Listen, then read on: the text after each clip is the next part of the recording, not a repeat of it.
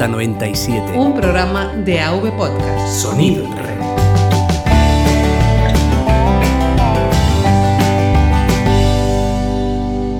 Hola, ¿qué tal estáis? Y bienvenidos a Ruta 97, el programa de viajes de la red AV Podcast para descubrir el mundo. Como ya sabéis, yo soy Tony Matebarrón y en este episodio de hoy volvemos a dar carga a un nuevo país, una aventura y otra historia a la que dar voz. Concretamente nos vamos hacia la ciudad de Santa Cruz de Tenerife, en las Islas Canarias. Ese pequeño paraíso que para los que vivimos en la península nos parece muy recóndito, pero que sin duda nos, dará, nos va a dar mucho que hablar. Para ello me he traído un invitado especial y no es nada más ni nada menos que un tinerfeño de pura sangre, Juan Febles, del podcast Linux de la red AV Podcast. Recordad que Ruta 97 se encuentra en todos los podcasts habidos y por haber, que nos podéis escuchar en Apple Podcast, en iVoox, en Spotify, en Google Podcast y desde nuestro feed feedpress.me barra Ruta 97. Todos los enlaces referentes a Ruta 97, los spin-offs de Destino Utrecht, Twitter, eh, mi Instagram personal, mi Twitter personal, os los voy a dejar en las notas del episodio. Y si queréis saber un poco más del mundo Linux, del sistema operativo, del sistema operativo libre del pingüino, os voy a dejar unos cuantos enlaces para que podáis, eh, para que podáis conocer más a fondo el proyecto de Juan Febles. Así que nada, después de la pausa que ya venimos haciendo desde tiempos inmemoriales, comenzamos con la entrevista.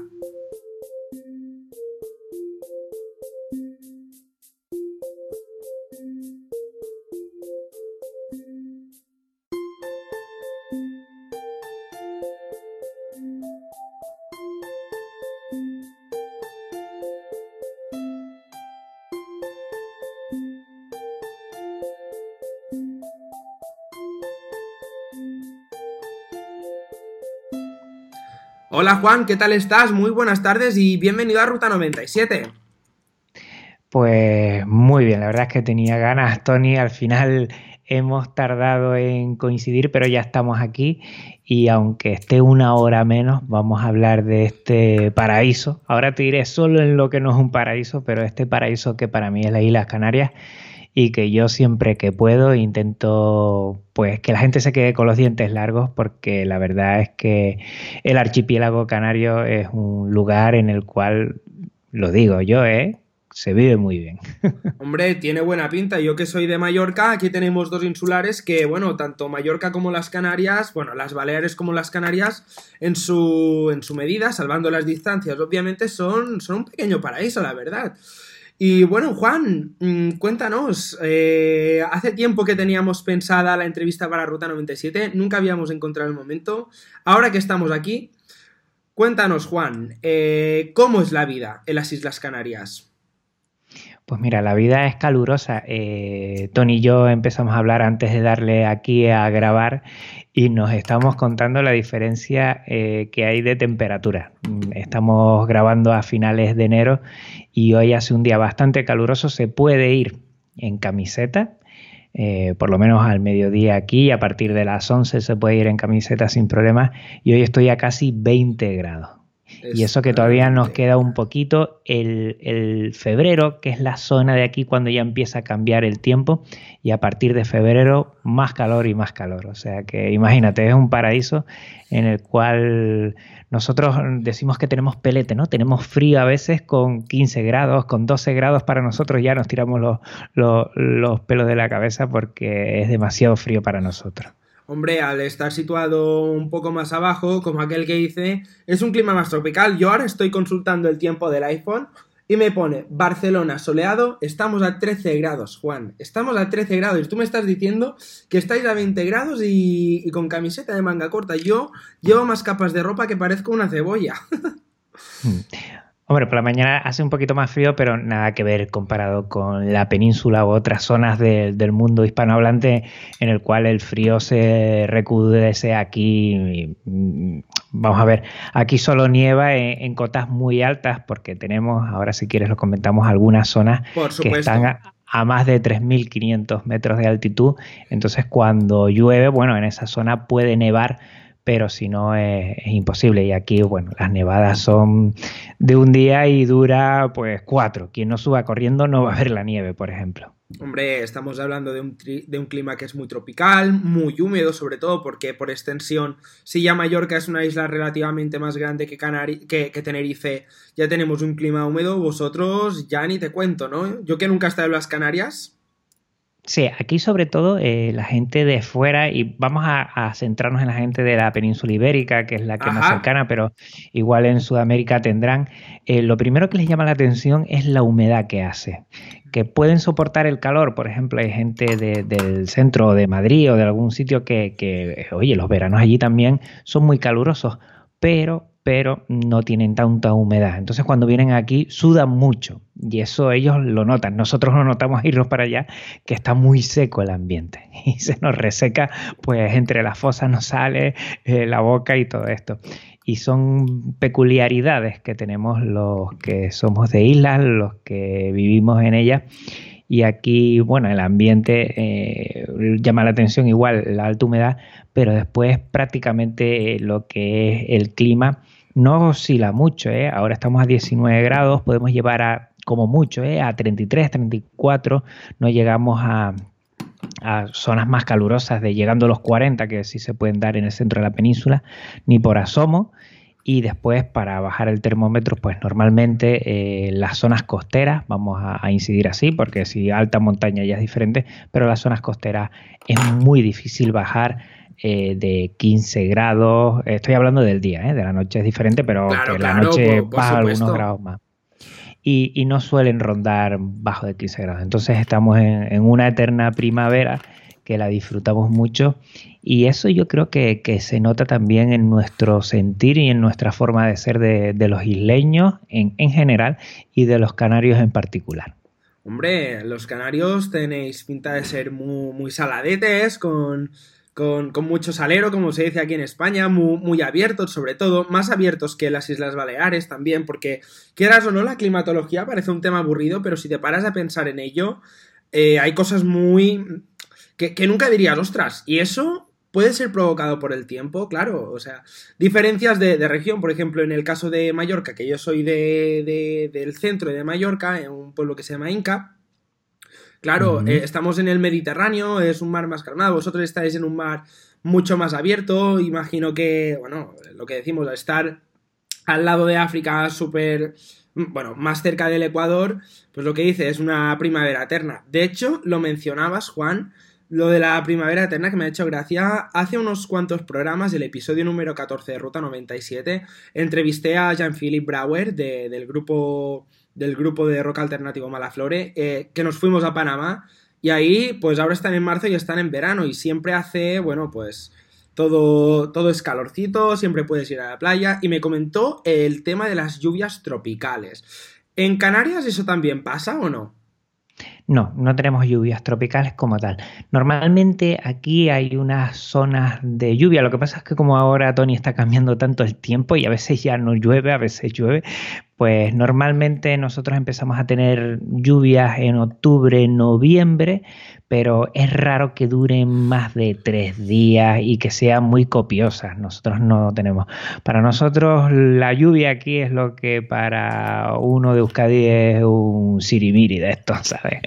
para nosotros es raro, ¿no? Cuando, cuando llueve cuando llueve ya hasta, hasta nos extrañamos, ¿no? Y, no salimos mucho de casa y todo esto porque aquí no suele llover nada. Llover, llueve, evidentemente, y, pero no, no suele ser muy copioso ni suele estar a largas temporadas lloviendo, para nada, al revés. Llueve tres, cuatro días, hay dos días de sol y en invierno pues se va dependiendo el mes. Es raro que un mes mm, te llueva más de 10 días, por ejemplo, y no seguidos, evidentemente, alternando, ¿no? Tres días, dos días y tal. Y bueno, e, ese es nuestro problema también, porque al ser una isla, pues no tenemos cómo eh, canalizar desde otros lugares eh, el agua dulce nosotros tenemos aquí un sistema de galerías, nosotros no tenemos pozos en sí, ¿no?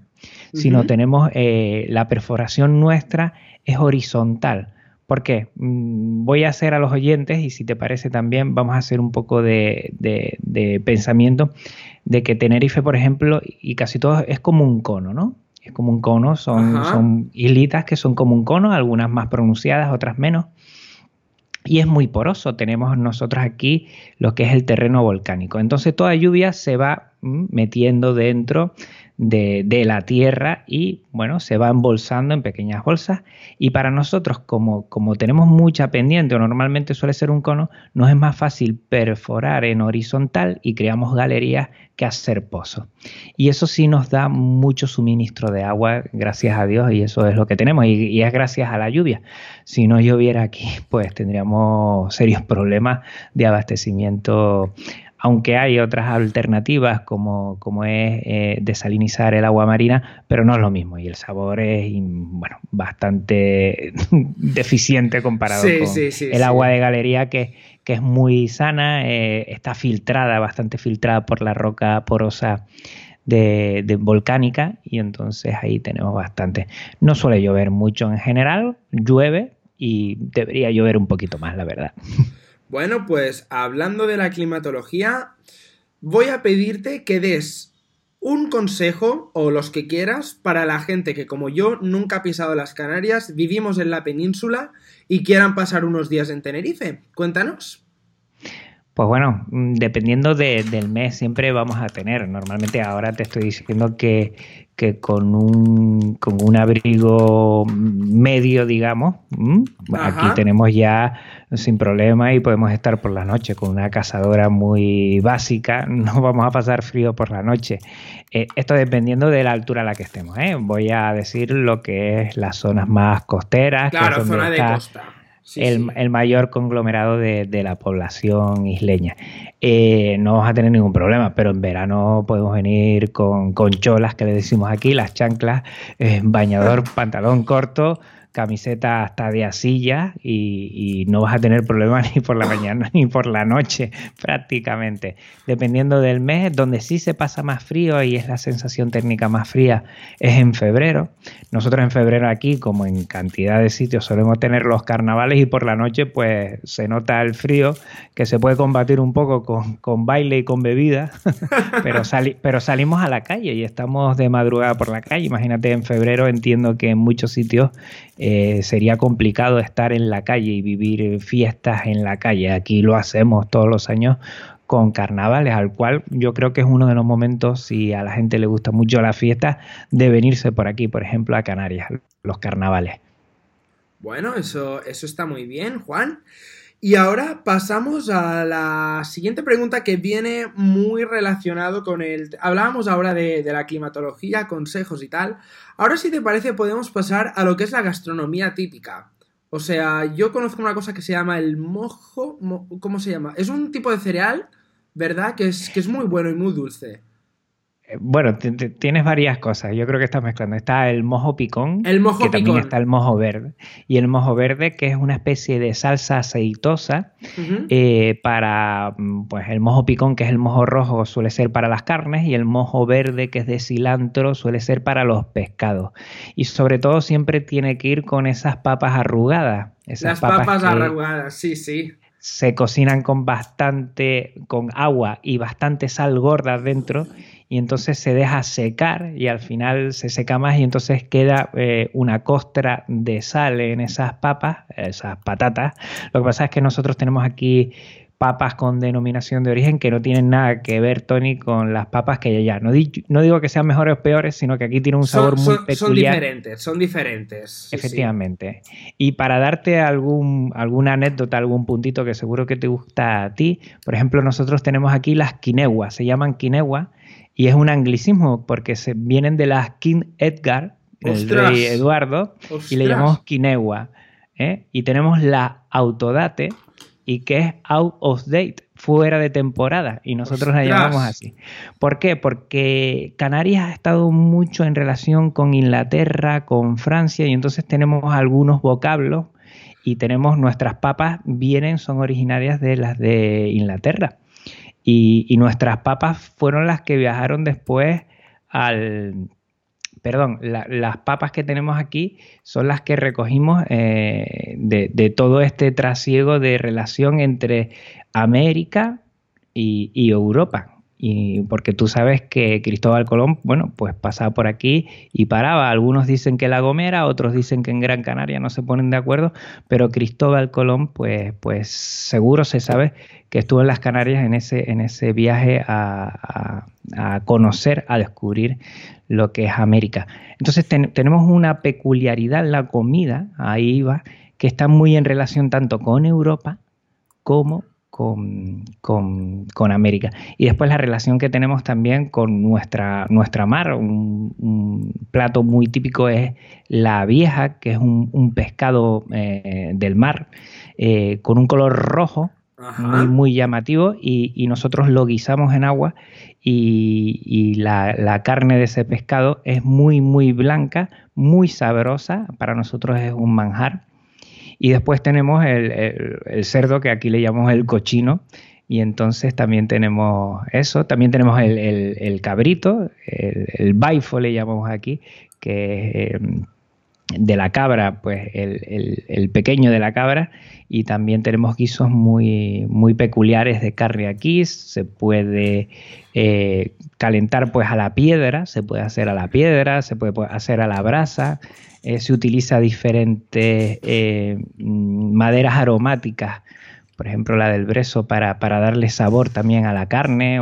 Y entonces, bueno, es muy peculiar, a la gente le gusta mucho la comida canaria y después no nos perdamos también el gofio. No sé si conoces el gofio, el gofio. Yo me refería al gofio cuando he dicho lo de los cereales. Por eso estabas mezclando. Pues mira, el gofio es algo que, proviene, sí, no, es eh, de otra parte, proviene de aquí, proviene de los aborígenes canarios iniciales que lo que hacían es tostaban el cereal normalmente eh, o el trigo o lo que nosotros llamamos aquí eh, el millo, que es el maíz y entonces lo tostaban, le, echaban un poquito de sal y después lo rayaban en molinos de piedra. Molino de piedra que puede ser como un poquito más pequeño que una rueda de un coche, dos piedras, y entre ellas creaban una fricción. Se metía el millo por un lado, el cereal por un lado, y por otro salía ya pues polvo prácticamente. Es un polvo marrón claro, eh, un sabor muy peculiar, o te encanta o no lo tragas eh, es una bomba de relojería para el estómago. O sea, los, que tengan el estómago, se suele utilizar la leche de cabra además, que también es una bomba de relojería, y el que desayuna eso tiene energía para todo el día. Eso es un canario que no va a tener problema ninguno hasta las 2 de la tarde para volver a comer. Y, y bueno, tenemos muchas cosas. Con el gofio también se hace una especie de escaldón que lo que se coge es el agua del guiso, ya sea del pescado o de la carne, y con el gofio se hace una especie de pasta que es muy sabrosa también, ¿sabes? Y, aquí, Tony, podríamos tú y yo estar horas hablando de comida típica canaria aquí, que hay un montón. Básicamente es eso. También tenemos las lapas, que es un crustáceo muy parecido eh, al mejillón, pero de una sola cara, no tiene dos conchas y, nosotros aquí le guisamos y le echamos ese mojo verde que te comenté al principio. Eh, te tienes que venir aquí, Tony, para que veas que esto no es un sinfín de comer como también se come en cualquier punto de España. Sí, no, sin duda. Ahora que dices eso de las lapas, aquí en Mallorca las tenemos, o sea, en Mallorca hay, y se comen con limón. Se hierven con agua y se, echa un chorrito de limón. ¿Sabes cómo las llamamos las, lapas en Mallorca? A ver si eres... Te voy a proponer un reto, a ver si eres capaz de pronunciarlo. ¿Vale? Que no te asuste el nombre. Se llaman, se llaman pillollidos. Pillollidos. ah, parecido, sí, sí, pillollidos. O sea, es un nombre muy mallorquín. O sea, esto es típico de. o sea, aquí se comen eh, al lado de, casa de mi padre que hay. Bueno, que, que es una casa de, costa, que está en la playa. Se cogen con un cuchillo, se arrancan de las rocas, se meten en agua, se hierven y luego eso se le echas un chorrito de limón y para adentro que, se va. Mm, muy parecido aquí. Algo muy parecido, pero. Eso está buenísimo. Sí, sí, es, un manjar. A, mí, yo me acuerdo una vez que me fui de, de, cena con unos amigos y da la casualidad, tú sabes que esto hay gente que le encanta o gente que no le gusta nada. Pues pues cayó que no le gustaba a nadie y yo me eché una bandeja entera que mi madre que estaba allí presente me comentó, te vas a poner malo y si te pones malo de la paz, mm, bueno, tienes un problema serio, ¿no? Y, me encanta, a mí me encanta, es un manjar. Sí, no, no, no, esto está, esto está buenísimo. Esto, madre mía. Ya yo que vengo, bueno, que hace unas horas he ido a comer con unos amigos, pues me he puesto, bueno, hemos comido y tal, pero es que se me está haciendo la boca agua. O sea, yo estoy para cogerme un avión, venirme a Canarias e hincharme a comer. Sí, sí, se come muy bien. Eh, yo creo que aquí también eh, parte de nuestra perspectiva de, turismo también es que hay que hablarlo así, ¿no? Claro, La forma claro, de acoger claro. y de que tanto en como otros territorios de España y, y entiendo también de, de esa América hermana latina, pues cada vez se cuida más lo que es la profesionalidad y en el aspecto culinario, ¿sabes? Es una llamada muy atrayente y nos preocupamos más. Nosotros tenemos los típicos potajes de berro que son de, de La Gomera. Mi padre es de La Gomera y para mí es una isla que le tengo mucho cariño. Y, y, eso te puedo asegurar que aunque alguien mm, odie eh, los platos de cuchara, eso es un culmen de sabores eh, que tiene su ajito dentro, que tiene sus cosas y, y, bueno, se te hace la boca agua. Y normalmente eh, te lo dan en, en, un mortero, en un mortero de, de, de madera, porque allí se, aquí decimos majar, ¿no? Allí se rompe lo que es el ajo y todo esto y el uh -huh. cilantro y al final se le pone el caldo y te lo presentan así para tomarlo con una cuchara también de madera y eso es espectacular. Es una experiencia, ¿eh? También. Wow, José, Juan, perdón, wow, Juan, se me está, se me está haciendo la boca agua, literalmente, madre mía. Sí, sí, pues, pues siguiendo con la línea de, de las preguntas. Te quería preguntar cuánto cuesta viajar a Canarias, porque en, entre isleños, pues sabemos que es más barato por el descuento de residente, pero ¿podrías uh, saber decirnos cuánto cuesta un billete de, de, avión? Vale, tenemos primero que no sabría cuánto te podría costar a ti, pero podemos hacer el cálculo, más o menos, aunque vale. tiene un, un, un, posible error. Mira, eh, yo por ejemplo para la JPOT, vamos a poner un ejemplo que igual los oyentes nos estarán escuchando, vale. ida y vuelta a Madrid me costó 60 euros, que es muy barato, la verdad. O sea, yo, yo sabía que gente desde la península, eh, tanto en autobús, en guagua le llamamos aquí. La guagua, como, sí, sí. sí como en, en, otros medios de transporte, eh, ya sea tren o todo eso, le costó mucho más caro que a mí. Es y que, yo llegaba es antes. Que, es que una vez desde Madrid a Barcelona son 150 euros. Por eso te digo. Entonces, claro, nosotros nos hacen un descuento de residente del 75%. Yo solo estoy pagando un 25%. Lo que pasa es que hay las, algunas tasas de avión y algo de esto no te hacen el descuento. Claro. Pero tú fíjate que yo creo que algunos se acercan aquí. Claro, hay que buscar chollos o algo de esto, pero yo creo que 200, 250 euros puede ser algo eh, sin, sin, que sea súper chollo, pero sí lo más normal y buscándolo como siempre con tiempo. Eh, a nosotros sí nos ha facilitado, pero te digo también la picaresca. ¿eh? También es verdad que con ese 25% eh, hay muchas aerolíneas que me da la sensación que han inflado un poco el, el precio. Eso, eso a... a... mí también me ha dado la sensación, la verdad, porque, eh, eh, bueno, en este último caso que fui de Barcelona a Mallorca y volver, mmm, no me dio tanto la sensación porque pagué 5,80 ida, y ida y vuelta. Me costó más caro el autobús para ir de mi casa hasta el aeropuerto y volver que no ir y volver de Barcelona hasta Mallorca. Bueno, tú también tienes el, el, descuento residente, entiendo, ¿no? Claro, claro, yo tengo claro. 75% mm. de descuento por residente, por residente en Mallorca. Claro. Eh, eh, puede ser un hándicap eso, digo a las personas que no tengan ese descuento, porque claro, las aerolíneas juegan con el dinero y claro, a mí igual mmm, de 50, 60, 75 euros me lo puedo pensar, pero claro, eso lo tienes que multiplicar por tres eh, para las otras personas que de fuera. Claro, y eso puede claro. ser un hándicap. Entonces, eh, eh, puede ser un problema.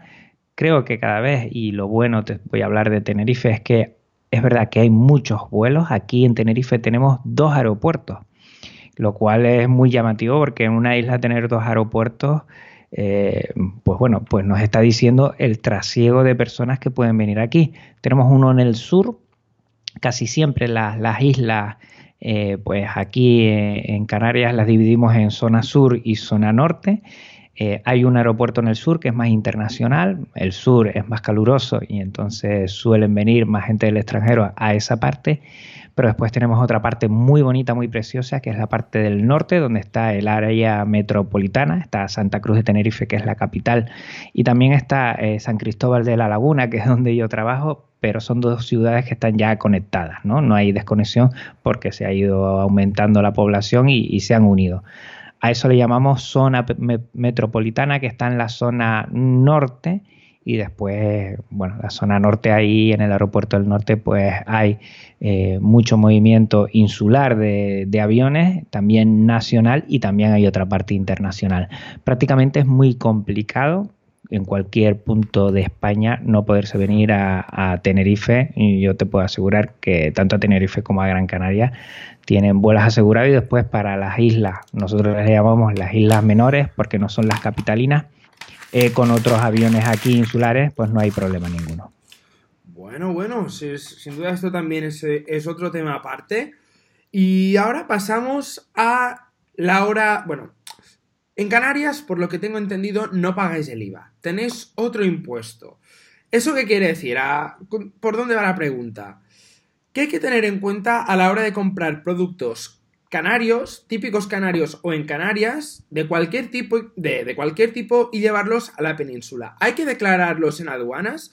¿Te ponen la etiqueta de duty free o te cobran el IVA de la península? Y si puedes aclarar este concepto, por favor, porque yo voy un poco perdido. Bueno, no, he tenido el problema de hacerlo al revés, pero te, voy a comentar mi experiencia de, de, mm, de, pagar fuera y venir para acá. Y entonces te explico.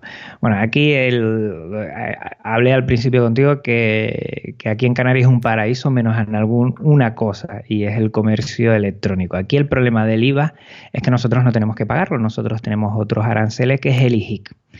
Con el IHIC, eh, bueno, ustedes yo creo que pagan de IVA entre un 16 y 20%, puede ser, ¿verdad? 21%. 21. Nosotros pagamos entre un 4 y un 6. A priori, tú te frotas las manos y dices, yo voy a pagar menos. Pero claro, también tenemos aranceles. Todo lo que venga de fuera eh, está grabado, grabado con V, de, de impuestos. O sea, si yo quiero coger una cosa de fuera y quiero traerla aquí, si no se hace aquí, que la idea es, mm, pues bueno, eh, cuidar un poquito lo que es el producto nuestro, eh, entonces se graba, se graba con, un, impuesto que se llama el DUA. Eso nos tiene em, con quebraderos de cabeza porque cada vez que yo quiero pedir algo, por ejemplo, a Amazon, eh, me pueden grabar la entrada aquí, por ejemplo. Y eso es un fiasco. casi siempre nosotros intentamos pagar IVA para no tener problemas después de entrar aquí, pero aún así hay muchos problemas. Si tú compras algo aquí y lo tienes que declarar, entiendo que hasta un cierto punto de dinero eh, no deberías de, tener que, dar información a ello. Eh, si es de mucho dinero, pues todo depende. Hombre, yo entiendo que la gente que venga aquí a comprar es que viene por temas de de ocio o, que viene aquí en avión y lo que se lo compra se lo llevará puesto y yo creo que nadie se va a poner aquí esto no. Si es tema de paquetería que tienes que enviar, eh, es, un rollo. Y entonces cuando llegue al, al, destino, pues te lo pueden parar. Si te lo paran, te lo pueden analizar qué hay dentro, el valor que tiene, que tú tienes que haberlo dicho, cuánto vale, qué es, y ahí te pueden grabar con algún tipo de, de impuesto, sobre todo si se determina que aquí has pagado un IHIC y allí tienes que pagar un, IVA. Pero, hombre, a ti como persona entiendo que te lo llevas para ti mismo y no hay ningún problema. El problema viene con el comercio, que tú quieras ponerte en contacto con una persona de aquí, que quieras que te envíe algo y cómo te lo va a cobrar y todo eso. Es un quebradero tal de cabeza que a veces a mí se me va ya el tema de no sé si me va a llegar, no me va a llegar, no sé cuánto me van a grabar. A mí una vez por un accesorio eh, informático de dos euros y medio, me grabaron 6 euros. ¡Ostras! O sea, es que no me, no me valía la pena. A mí, eso no tiene ningún problema ustedes allí en la península. Pero para que te hagas una idea, es, más el problema para los residentes canarios que para la gente de la península que pueda mm, comprarse algo. Yo entiendo que, hombre, si te compras algo aquí, ya no hay esos precios que hace a finales de los 90. No sé si te acuerdas, Tony, que en Canarias se compraba la electrónica más barata. Eso ha cambiado ya totalmente. O sea, mm, lo más barato ya es Amazon y olvídate de otras cosas. Eso ya. Entonces. ahora que dices esto, eh, yo me compré unos AirPods en Amazon que en Apple valen 179 euros y los compré en una tienda de electrónica de Canarias que se ve que vendía en Amazon y me costaron 154. No creo que tengas problemas porque ellos ya te van a cobrar el IVA porque estás por medio de Amazon y entiendo que ellos entienden que tú eres eh, peninsular residente en España y por lo tanto te, te, graban con el IVA y no vas a tener ningún problema. Ahí no vas a tener ningún problema. Lo que hay que tener en cuenta es cómo lo cobran, si te están cobrando ya el IVA para que no tengas ningún problema y de Canarias a la península no vas a tener ningún problema. El problema es que nosotros tenemos aquí, eh, digamos, un, un tipo de, de, pago para eh, todo lo que venga afuera que no, eh, no perjudique a lo que es el consumo mm, nuestro, ¿entiendes? Si yo tengo, por ejemplo, te voy a poner un ejemplo muy sencillo que lo vas a entender y sucede. Nosotros aquí tenemos plátano canario hasta decir basta, ¿no? Si alguien quiere importar a Canarias plátano que no sea de Canarias, se graba tanto que no merece la pena. Es una forma de salvaguardar nuestro producto. El problema viene cuando son productos electrónicos que aquí no tenemos, que no está salvaguardando nada. Claro, claro, claro. Ahí, pero bueno, ahí no sé si al final es un tema recaudativo y, al final es un problema. Para mí es un problema, ¿eh? Yo, yo compro a China, no a Amazon, porque sé que China, paquete de China no lo van a parar, no me digas el por qué. Y paquete de Amazon que me llega es que tengo que pagar un X por ciento más pagando IVA, que yo no tengo no tendría por qué pagar IVA. Yo tendría ¿Y pagando el Amazon Prime? ¿Y, pagando el Amazon Prime? Pagando el Amazon Prime lo tengo más sencillo, pero tarda, tarda casi lo mismo. En Amazon Prime a mí me tarda cinco días. Y me tarda una semana sin Amazon Prime. No, me, no, aquí no nos merece la pena más que te puedas mm, ahorrar algo de envíos, que bueno, aquí es un poquito más caro, y si, pero a partir de 150 euros Además te van a grabar con el DUA este famoso. Entonces, aquí en Canarias, mientras no cambie la cosa, el tema del comercio electrónico es complicado. No, no somos un paraíso total por ese problema. bueno, bueno. Y ya pasando a la última pregunta, Juan. Oh, joder, perdón. Sí, hecho. Perdón. Que, me he liado. Juan José, perdón. Vuelvo a empezar. Bueno, y ya pasando a la última pregunta, Juan. Tema de hospedaje vacacional. Así como tú dices que Canarias eh, es un paraíso excepto por el comercio, Mallorca es un paraíso excepto por el hospedaje vacacional, que no sé si habrás leído en algunos medios que, bueno, se arman follones impresionantes con, bueno, sobre todo en la zona de, de la costa del sur, tema de Magaluf famoso, no sé si lo habrás oído sí, hablar. Sí, sí. Eh, o sea que, hay, problemas hasta que para la gente que reside allí poder encontrar un, piso digno de alquiler, ¿no? Claro, y además que se inflan mucho los precios y hay turismo de mucha mala calidad. Tema de hospedaje vacacional, al menos en Tenerife, ¿sabes cómo funciona? Bueno, aquí lo más sencillo y yo invito a toda la gente que quiera venirse por aquí. Eh, yo creo que gracias a Dios, no, no sé si Tony tú estarás de acuerdo, eh, con, con, servicios como Booking o algo de esto se hace muy fácil todo esto.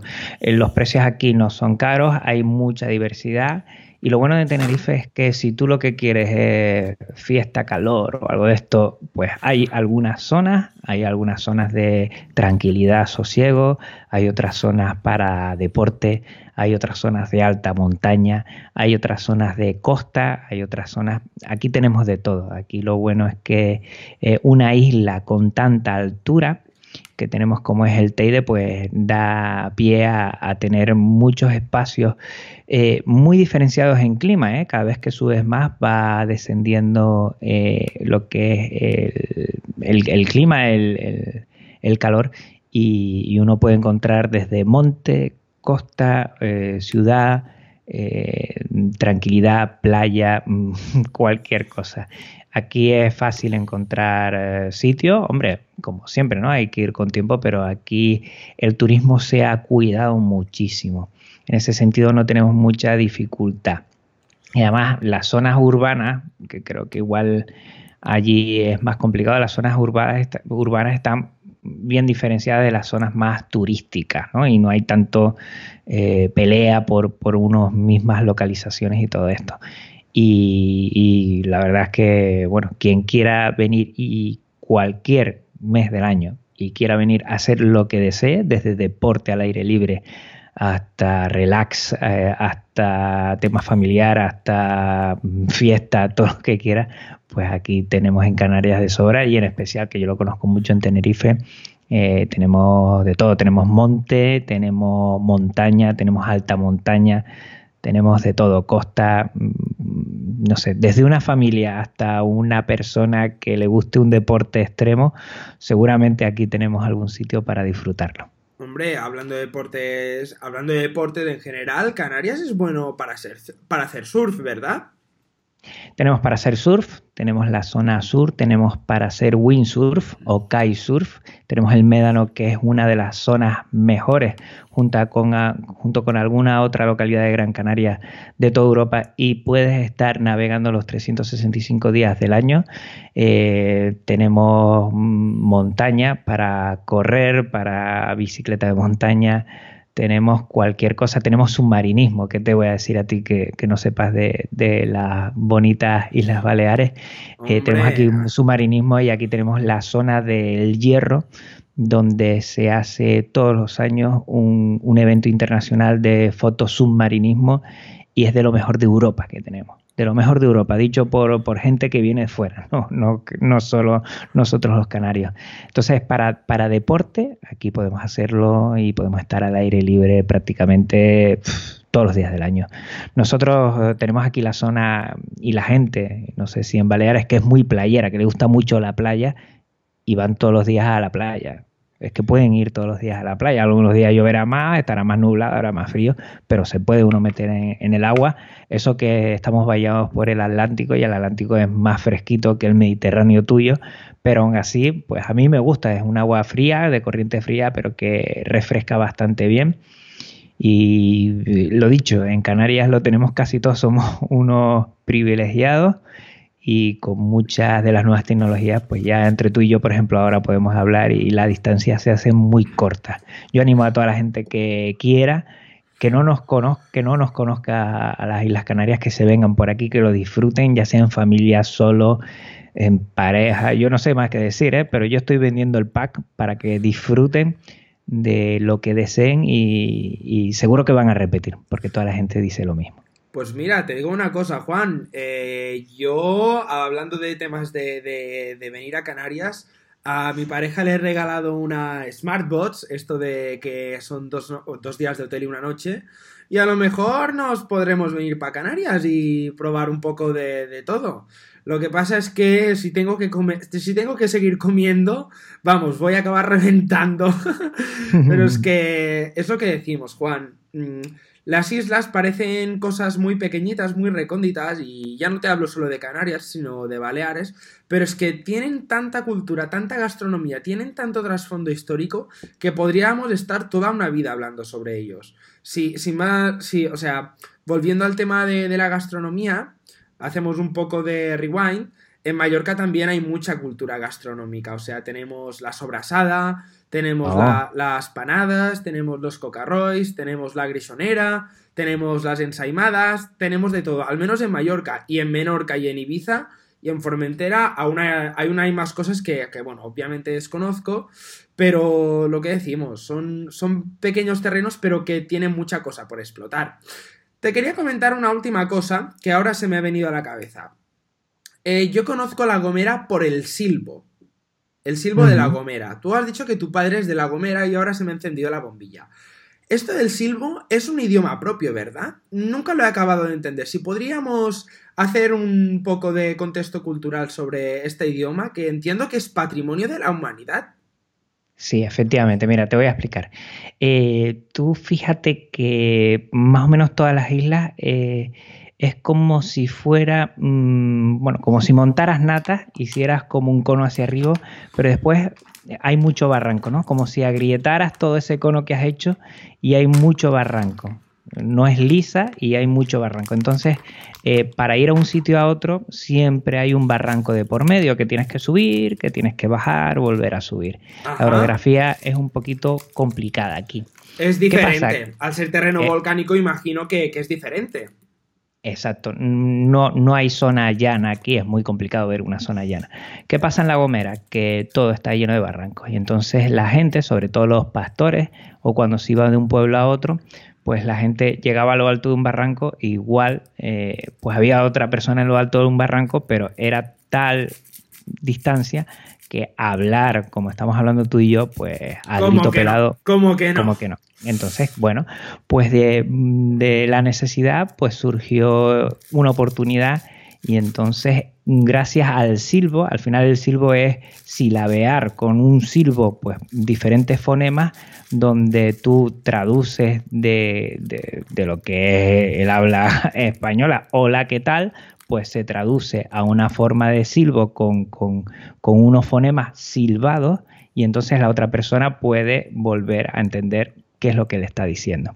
Normalmente era de pastoreo y agricultores, donde, bueno, pues de una parte del pueblo a otra o de una zona a otra se iban silbando y así se iban comunicando varias cosas entre, mm, bueno, unas distancias y uno se lo pasaba a otro, el segundo un tercero, un tercero un cuarto.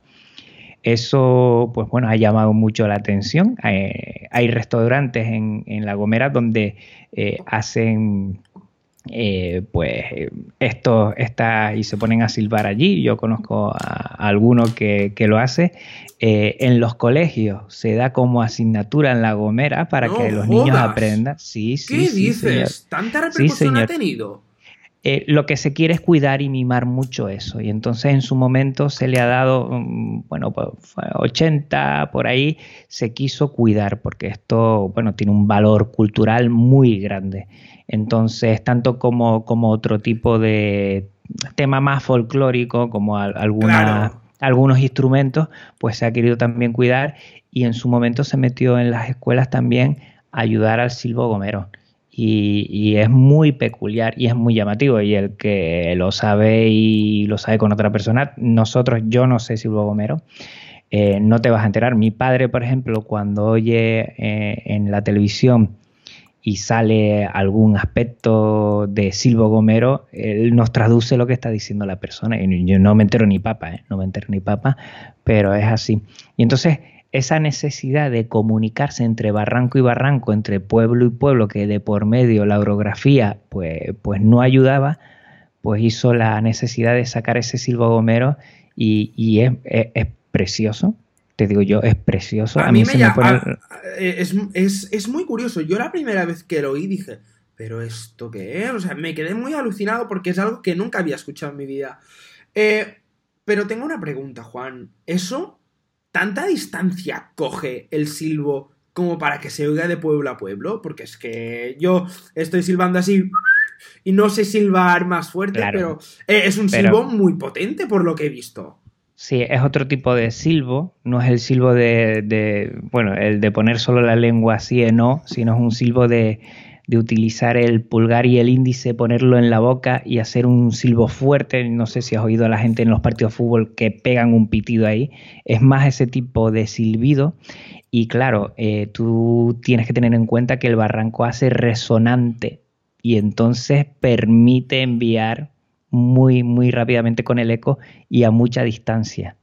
Claro, eh, son esas dos cosas, ¿no? La orografía ayuda a que el silbo sí vaya por ahí. Y entonces esa melodía se escucha y entonces ayuda más. hombre, vamos a ver, los pueblos, yo no sé cómo serán allí, aquí los pueblos no tenemos tanta distancia, sino igual un barranco de por medio, entonces uno sube una parte del barranco, otra la otra, ¿no? Y entonces ahí se pueden eh, dialogar y todo esto o desde muy lejos, en la parte alta de, una montaña de uno que está labrando, por ejemplo, ¿eh? pues desde abajo, desde el pueblo, se le dice al de arriba que baje porque le está llamando a su hijo. a grito pelado no se va a enterar, con el silbido es verdad que es más resonante y llega. Claro, claro, imagino que esto también debía servir, imagino, a lo mejor ahora me estoy columpiando que alucinas, pero imagino que esto también debía servir en hace muchos, muchos años como señales de advertencia, de peligro, de si había algún acontecimiento importante o algo así, ¿no? Que viene la Guardia Civil, sí, cosas así. No, me estás hablando en serio. Claro, hombre, tú imagínate que, bueno... No, pero normalmente... digo, lo de la Guardia Civil, no sé si ahora me estás troleando. No, pues tú, tú sabes, yo no sé en Mallorca, aquí en, Canarias normalmente gente de la Guardia Civil venía de la península y entonces no sabían eso, esa forma, ese silbido y entonces ahí pues se le tomaba a veces un poco el pelo cuando alguien quería no hacer ninguna maldad, pero sí, bueno, pues hacían de las suyas que igual no sería 100% legal y entonces, pues bueno, pues alguien hacía una trostada, se metía en el monte y le silbaban, todavía no bajes que están por aquí buscándote. Y entonces los guardias civiles no se enteraban. Madre mía, pues sin duda apuntado queda todo, Juan. Muchísimas gracias por haber aceptado la entrevista Ruta 97, me lo he pasado muy bien y he descubierto más en 45 minutos de hablar contigo de Canarias que en todos los años que llevo viendo la televisión. Mm, bueno, yo creo que cada uno mm, tenemos nuestro corazón donde, donde nos vio nacer. Eh, tú hablarás tanto y, fíjate, a mí las Baleares es un sitio que me falta por ir y siempre me lo digo que, no me puedo permitir que pase un año más sin ir a, esas islas que como las mías le tengo muchas ganas de ir y todavía no no he pasado por ahí, tengo que pasar. Pues si tú me hablas de tus queridas Islas Baleares, seguro que se me pone la boca agua. Lo grande que tenemos, yo creo, de, este mundo, diría, no, no quería encorsetarlo solo a España, es que tenemos sitios tan bonitos, tan diversos, tan maravillosos por conocer y, no hay sitio malo, hay sitio enormemente bueno por descubrir. Uno de ellos eh, son las Islas Canarias y yo animo a toda la gente que lo esté escuchando ahora que ahora estamos a tiempo para organizarnos las vacaciones de verano y que vayan tomando nota y que se pasen por aquí, que hay de todo. Quien quiera playa tiene playa, quien quiera monte tiene monte, quien quiera mm, tema más familiar o tranquilo, romántico, lo tiene, quien quiera deporte multiaventura lo tiene a raudales y si quieren disfrutar de unas vacaciones muy buenas, si vienen a la Isla Canaria se van a pasar fenomenal. Pues apuntado queda todo y nada, a vosotros queridos oyentes, antes de despedirme, encomendaros que, que, vayamos todos a las Islas Canarias, eh, porque es un paraíso que a mí me, me ha llamado mucho la atención. Me ha gustado muchísimo descubrir toda, toda esa cultura, e-, ese trasfondo, la gastronomía sobre todo, y la posibilidad multicultural y más que multicultural de, diversidad de cosas que hay por hacer. Así que nada, emplazaros a escuchar eh, Podcast Linux, el programa de Juan Febles, a quien sea un poco más techy le va a interesar todo el mundo del software libre. Emplazaros a escuchar los demás episodios de Ruta 97, que eh, en estas alturas ya hay para dar y regalar. El spin-off de Destino Utrecht, que iré subiendo pues en cuanto pueda, porque para cuando se publique este programa yo ya estaré por Holanda. Y recordad, todos los enlaces están en la descripción y nos escuchamos muy pronto aquí en este mismo feed con otra aventura, otro país y otra historia a la que dar voz. Muchas gracias, un abrazo y hasta pronto. Ruta 97. Un programa de AV Podcast. Sonido.